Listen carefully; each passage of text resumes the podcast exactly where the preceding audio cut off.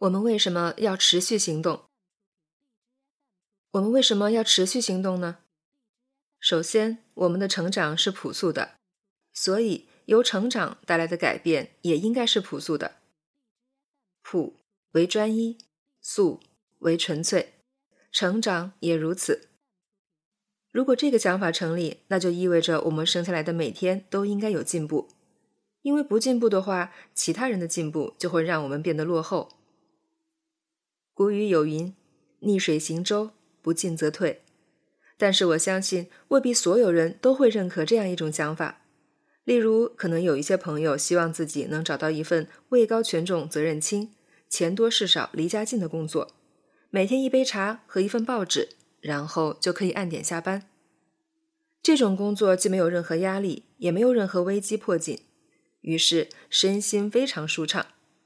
我们会给这样的状态起很多美好的称呼，比如工作生活平衡、享受生活、热爱生活。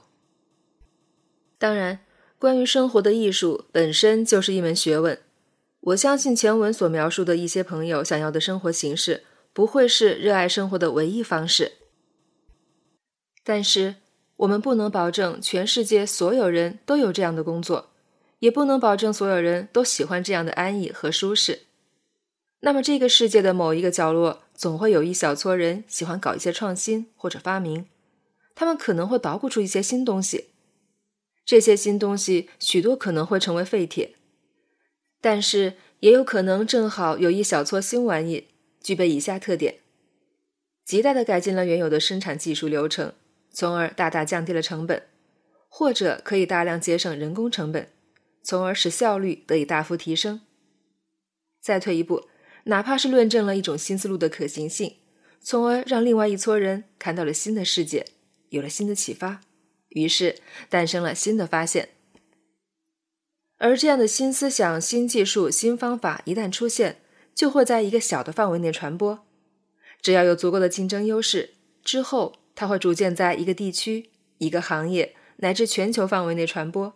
并取代原有的工作方式，这可以算是技术革新或者技术革命，而你无法保证在未来某一天，这个革新不会出现在我们的行业。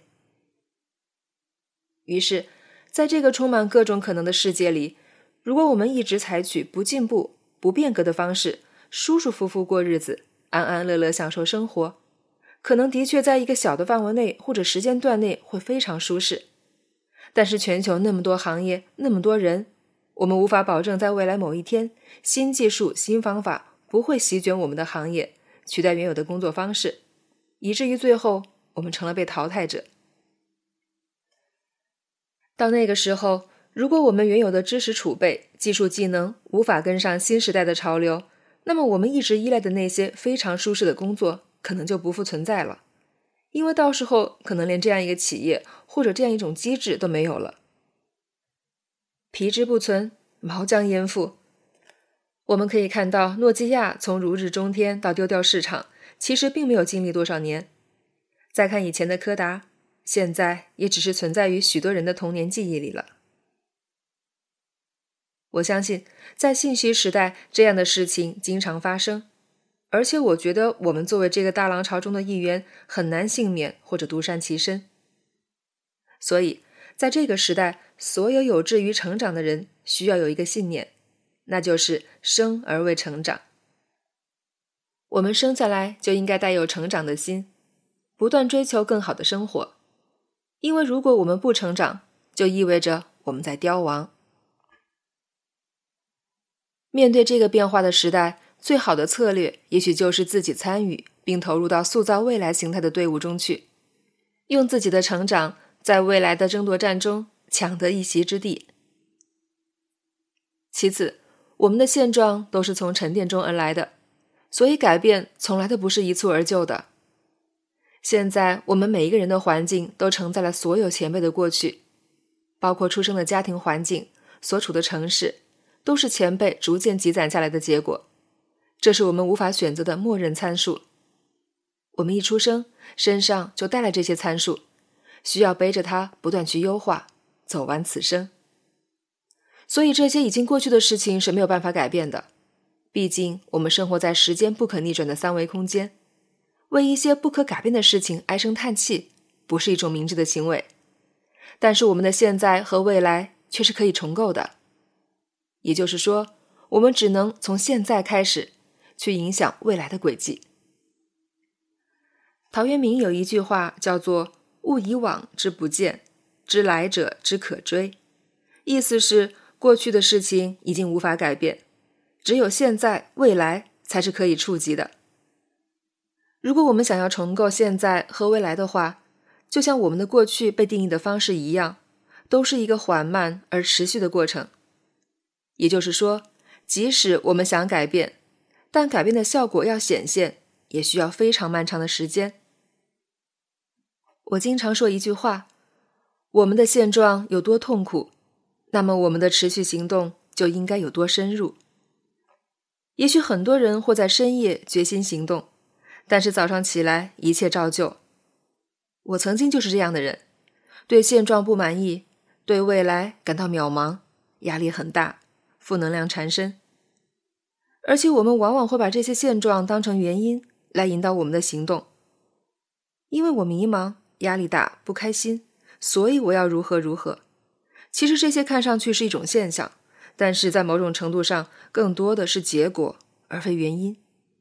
我们只是在还过去欠下的债而已。过去的某个时刻，我们没有全力投入，没有付出更多的心思，没有做更多的事情，尝试更多的可能性，于是我们就按照一种将就、默认的配置，穿越时空，来到我们的当下。如果我们不从现在着手的话，那么未来就会沿着现在的将就轨道继续前行，未来会继续还现在欠下的债，如此循环。延续下去。所以，如果现在你感觉每天都在凑合，不开心，那么一定要行动起来。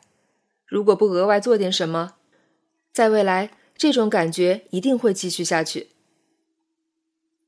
再次，持续行动是一种战略能力储备，尤其是当我们一无所有的时候。这个社会本来就有许多阶层。只是在信息时代，我们可以同时接触到不同的信息，就好像一个国家的有钱人都和你出现在同一个社交网络上。而相比之下，我们这些普通人可以说是一无所有，尤其是在年轻的时候。我想说的是，当我们一无所有的时候，能选择的也就是每天都行动了，这是我们唯一能够把握的。因为唯一相对公平的筹码就是每个人的时间，而我们能做的就是把自己有限的时间投入某个方面，不断积累、提升，形成优势，然后去市场上做交换。我们要把时间持续的、长期稳定的专注在一个点上，并且在这一点上形成自己的优势资源。这其实是一种通过持续行为为自己的成长复利的行为。复利一词来自金融。指的是把一个计息周期产生的利息算成本金，在一个新的周期可以产生下一期的利息，于是利滚利，钱可以享受到时间的复利收益。我们的成长也应该如此，通过持续行动、投入时间，构建自己的优势。努力之后有了新的环境，而给予这个环境，再通过持续行动获得更多优势，于是可以把以前积累的优势进一步利用起来。这叫用持续行动为成长复利，这样你的竞争壁垒会越来越高，因为在三维空间里，时间无法逾越。就像你看到我的文字时，我已经持续行动写了一千多天，而这一千天你无法通过秒懂、干货等方式瞬间获得，但是我可以在后续的工作中享受这段时间的投入带给我的复利。如果你说想要超越我的话，要么也这样写，但是我已经做完了；要么扭曲时空，比如打游戏时为了取胜而开挂。在互联网时代，一夜暴富的故事往往撩动人心，现实却是高额的房价在拉大人们资产规模的差距。于是有人开始大喊：“阶层要固化了，拼爹时代来了。”如果你认为这是个拼爹时代，而自己又没有办法拼爹的话，那么就只能拼持续性。拼自己的进步了。拼完一轮下来，尽管你仍然被各种二代碾压，但回头看时，也会发现自己已经从一粒小沙子变成稍微大一点的石子了，而这就是成长了。所以，从这个意义上讲，持续行动是一种战略能力储备。一个国家需要自己的战略储备，一个公司需要自己的未来发展战略。那么，对我们个人来说，为了自己的发展，也同样需要储备这样一种战略级能力。现在扪心自问，自己有没有持续稳定的做一件事情，是否有做出成效的能力和经验呢？这种能力可以说是我们的核心竞争能力。